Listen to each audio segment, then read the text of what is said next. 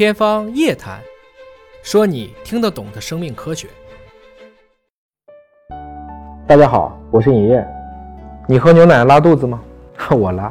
我要是告诉你，差不多有百分之九十的中国人，如果一次喝入过量的牛奶都会腹泻，你信吗？没错，这就是东亚人当中，其实我们绝大部分都是乳糖不耐受。一般来讲，一百克的牛奶当中有差不多四点五克的乳糖，乳糖是一个二糖，就是两个糖合在一起的。那么在人体内，乳糖要被分解成半乳糖和葡萄糖，才能够被人体所消化和吸收。所以通常来讲，你是一个乳糖耐受的基因的一种型别，那么其实，在你的消化道过程中，这些奶当中的乳糖就会一点点被分解和吸收。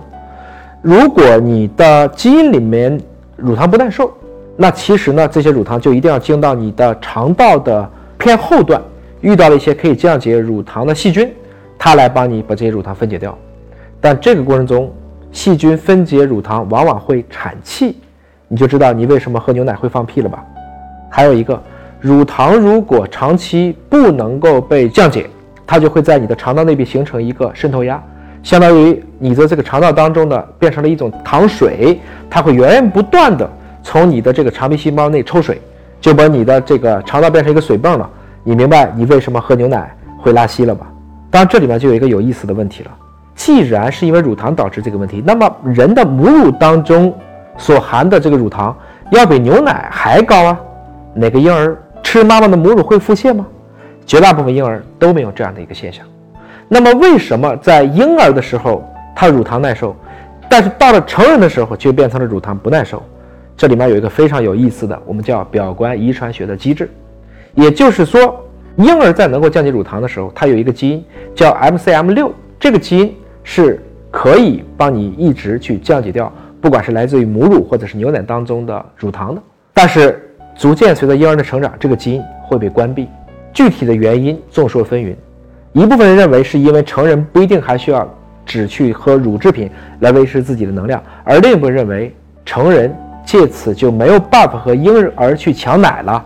试想，如果在一个食物匮乏的时候，成人当然有机会可以比婴儿更有机会抢到女性的乳汁。所以这也是人类自己为了保护后代延续出来的一种演化机制。当然。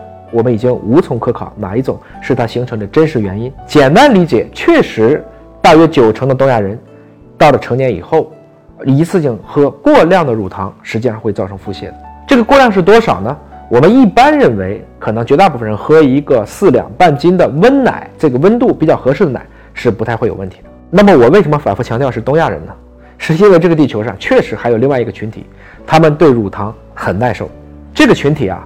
大概是在七千五百年前的匈牙利，可能由于某一种基因突变，使得他们对这个乳制品啊特别的耐受。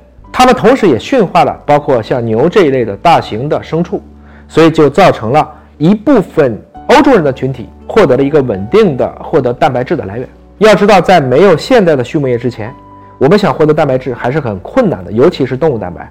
那如果这个群体可以更早的去获得稳定的动物蛋白来源，就使得它这个群体会产生非常多的竞争优势。的确，我们看见了今天欧洲的一部分群体，它的身高是比较高的，因为牛奶当中除了乳糖以外，还有大量的钙质，这些钙质就可以促使啊，我们这个种群变得更高。目前全球所有国家成年男子身高最高的是荷兰，平均接近了一米九，在一米八七、一米八八这一个水平。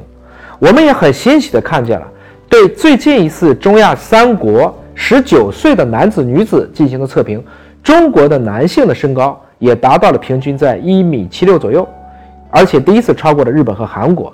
其实我们的营养够，如果我们可以补充充足的营养，加上适度的运动，我相信我们的后代还是会比之前会更高一点。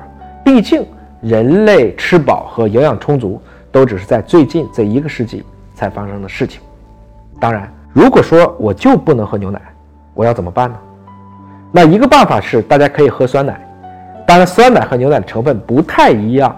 我有的时候不会特别的推荐大家喝酸奶的核心原因是，虽然酸奶也可以补掉很多的益生菌，特别是我们说这个乳杆菌、乳酸菌，但是在制备酸奶的过程中，我们往往也会加入过量的糖，特别是有一些为了不加防腐剂，它会加入大量的糖让糖的浓度高了以后形成高渗透压来抑菌。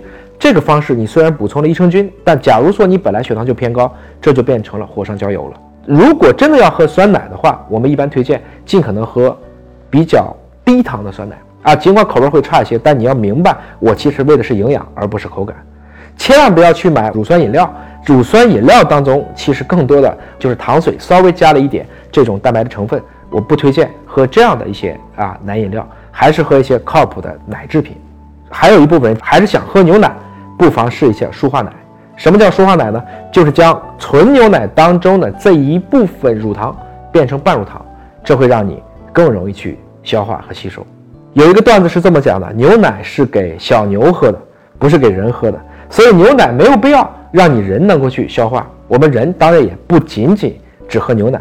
现在由于我们的生活好了，包括我们的牦牛奶、水牛奶、山羊奶，其实大家选择是非常多的。